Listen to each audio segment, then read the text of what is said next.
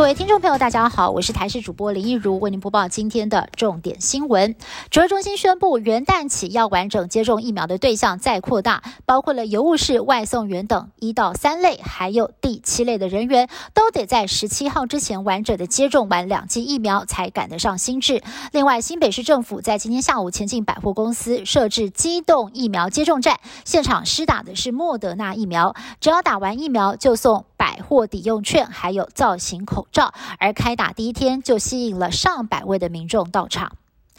六号境外移入的确诊名单上，有一名尼加拉瓜返台的六十多岁男性。由于他在十月底就已经返台，却直到十二月五号出境前裁剪才确诊，而且相关接触者当中，他的孙子就读的学校还有两个班级因此停课。对此，同校的其他家长控诉指挥中心为了清零，意调不确实。不过，指挥中心回应表示，第一时间就已经针对了同班同学，比照本土个案进行框列追踪。其他同学因为是接触者的接触者，才没有过度处理。而最新消息是，这位个案被框列的八位接触者，裁剪之后的结果都是阴性。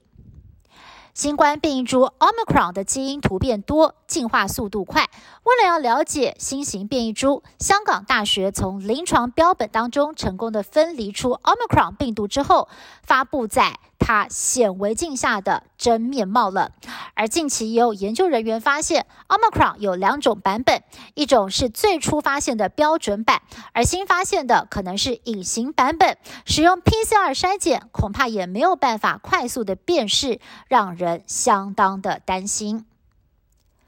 台中金船坠楼事件，下午一点。中左右，台中市东兴路一段，一名年仅三岁的女童意外的从大楼的三十二楼高空坠落，幸好三楼有防护网接住了女童，再撞到二楼的遮雨棚。初步检查，女童只有右手臂骨折。物理老师就说了，女童十一公斤的体重换算下来，她是以每小时一百五十公里的时速，四百六十八公斤的冲击力坠落，只有受到轻伤，实在是。是非常的幸运。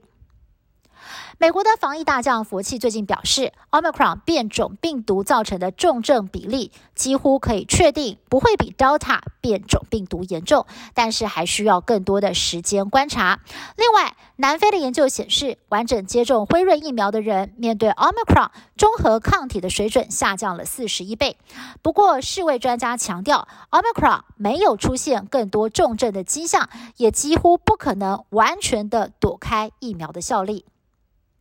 日本最近两周地震频传，伊豆大岛四号起也是地震频发，震度一以上的地震至少超过了二十四次，推测是地底大量岩浆波动引发的火山型地震。